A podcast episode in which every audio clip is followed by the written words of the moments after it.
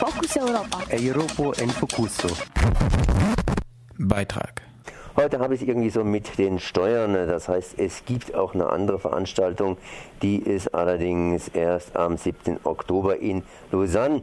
Und zwar geht es dort hier um die schöne Landschaft Schweiz.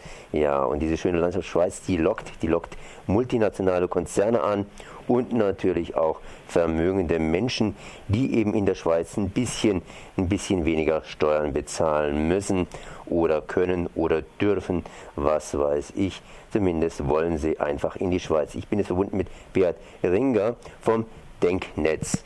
Hallo. Ja, hallo. Ja, ähm, ich glaube, wir sollten nicht so sehr über diese, diese Veranstaltung hier in der Schweiz diskutieren, sondern vielmehr darüber, was die Unternehmen denn an der Schweiz so toll finden. Ja, die Schweizer Eliten haben, verfolgen ja eine Politik, die sie nur verfolgen können, weil die Schweiz äh, klein ist. Die, dadurch kann sie tiefe Steuern anbieten, reiche Leute, äh, Konzerne in die Schweiz locken und hat dann trotzdem genug Steuereinnahmen. Das ist äh, die, die Grundhaltung der Schweizer Eliten. Und konkret in der Unternehmenspolitik, bei den Unternehmenssteuern tun sie das mit Sonderkonstrukten, die heißen dann Holding oder gemischte Gesellschaft. Und die erlauben es, die die Beteiligungen, die, da kommen dann die, die Unternehmen in der Schweiz und sagen, wir sind an anderen Unternehmen im Ausland beteiligt und diese Beteiligungsgewinne, die müssen sie dann in der Schweiz nicht versteuern. Und der Witz ist zusätzlich, dass diese Schweizer Behörden dann nicht einmal verlangen, einen Nachweis verlangen, dass die Beteiligungsgewinne im Ausland wirklich versteuert worden sind. Das lässt also zu, dass Unternehmen praktisch keine Steuern zahlen, wenn sie ihren Hauptsitz in die Schweiz verlegen. Wie viele Unternehmen machen denn das? Was, wer, wer nutzt das Ganze? Das Ganze wurde 1998 gesetzlich deutlich ausgebaut und hat dann in den folgenden Jahren richtig angezogen. Im Jahr 2004 hat das so richtig begonnen. Da haben etwa 5000 Unternehmen in der Schweiz einen Gewinn von mehr als einer Million Franken, also etwa einer Million Euro versteuert und insgesamt 120 Milliarden Steuern äh, versteuert, also bei den Steuerbehörden deklariert. Und vier Jahre später waren das dann rund 8.500 Unternehmen mit einer äh, Gewinnsumme von 270 Milliarden Franken, also eine, mehr als eine Verdoppelung innerhalb von vier Jahren. Und das ist überwiegend auf solche Steuervermeidungspraxen zurückzuführen. Nun profitieren die Schweizer irgendwie durchaus von dieser Praxis, während andere Länder natürlich unter diesen Praxen leiden, sprich da gehen denen Steuereinnahmen verloren. Also das ist also sozusagen ein Konflikt zwischen den Industrieländern. Wir brauchen da nicht darauf einzugehen, dass es natürlich auch entsprechende Systeme gibt zwischen sogenannten Entwicklungsländern und Industrieländern. Ähm, also das, das, das, muss man differenzieren.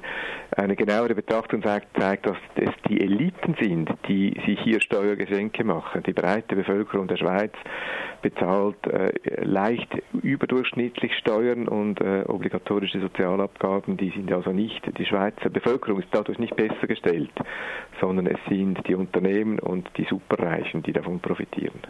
Ja, aber die Schweizer bzw. der Schweizer Staat nimmt ja dadurch, wenn auch geringe, durchaus zusätzliche Steuern ein, oder? Ja, aber die spart, der, hat, der, der, der Mechanismus ist der, die Steuersätze sind sehr tief oder null, sehr gering.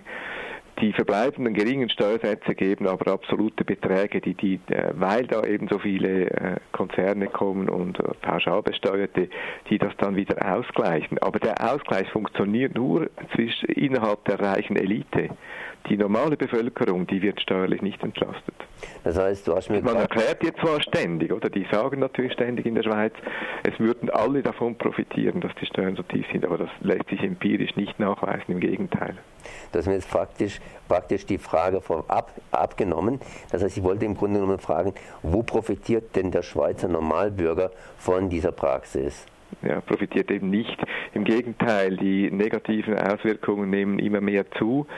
Wir haben ja da in der Schweiz noch die zusätzliche äh, Sondersituation eines Wettbewerbs zwischen den Kantonen, Steuerwettbewerb zwischen den Kantonen. Das führt dazu, dass in einigen Kantonen die Mietkosten, die Kosten für Immobilien explodiert sind, weil es eben so attraktiv wurde für Reiche in diesen Kantonen zu wohnen Und mittlerweile können sich Normalverdienende äh, mieten und äh, schon gar nicht einen Kauf eines Hauses in, in bestimmten Kantonen nicht mehr leisten. Auch Städte sind in diesen Sog geraten.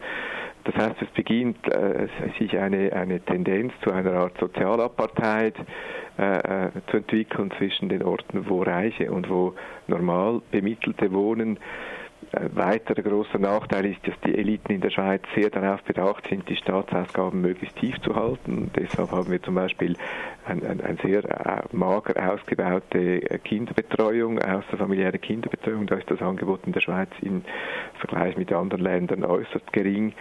Und nicht zuletzt ist diese Politik, die zersetzt die öffentliche, soll ich sagen, Moral und auch die Moral der Eliten. Das ist, das fördert eine Gierorientiertheit und auch eine Abhängigkeit von gierorientierten Eliten, die wirklich maximale Profite sichern wollen und dann auch die Politik entsprechend schmieren und korrumpieren.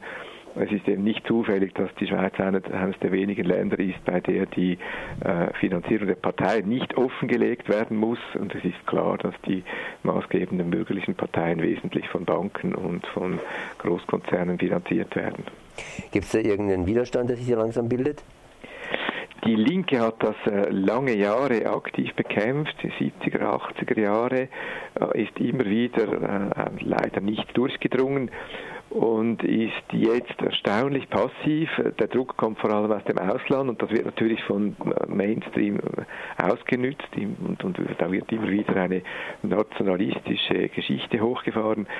Das hat sich aber jetzt, beginnt sich ein bisschen zu wenden. Die Leute haben auch die Nase voll von dieser Privilegierung der Superreichen und der Unternehmen. Beispielsweise ist die Pauschalbesteuerung reicher, Unternehmen, äh, reicher Personen aus dem Ausland, die ist jetzt in einigen Kantonen äh, in Volksabstimmungen verworfen worden. Also hier sehen wir eine Wende und einen zunehmenden Widerstand. Und wir äh, vom Denknetz möchten hier wirklich äh, diesen Widerstand auch jetzt stärken und fördern, gerade auch auf der Ebene der Unternehmensbesteuerung. Wir haben ausgerechnet, dass durch diese Privilegierung ausländischer Konzerne den anderen Ländern Steuereinnahmen jährlich zwischen 30 und 35 Milliarden äh, Franken, also etwa 30 Milliarden Euro entgehen. Und das sind Summen, die bei der gegenwärtigen Krisenbewältigung, das ist, äh, das ist, da ist die Schweiz wird immer mehr zu einer Art Schurkenstaat. Und es scheint uns wichtig, dass der Widerstand wächst und dass äh, die wachsende Teil der Bevölkerung nicht mehr bereit ist, sich da quasi in Geiselhaft von den Eliten in Geiselhaft zu nehmen nehmen zu lassen für eine vollkommen unsolidarische Politik, von der sie dann nicht einmal irgendetwas noch haben. Wo kann man sich dann näher informieren? Man kann sich näher informieren. Wir haben ein Buch herausgegeben, in dem wir vorschlagen, dass eine Steuerwende vollzogen wird. Äh, das ist äh, erhältlich im Buchhandel und das findet man auch beschrieben auf unserer Homepage. Da finden sich auch einige weitere Texte und Unterlagen und die äh, URL ist www www.denknetz-online.ch. So Beat Ringer von Denknetz aus der Schweiz. Ich danke mal für dieses Gespräch. Gern geschehen. Fokus Europa. Europa en Focuso. Beitrag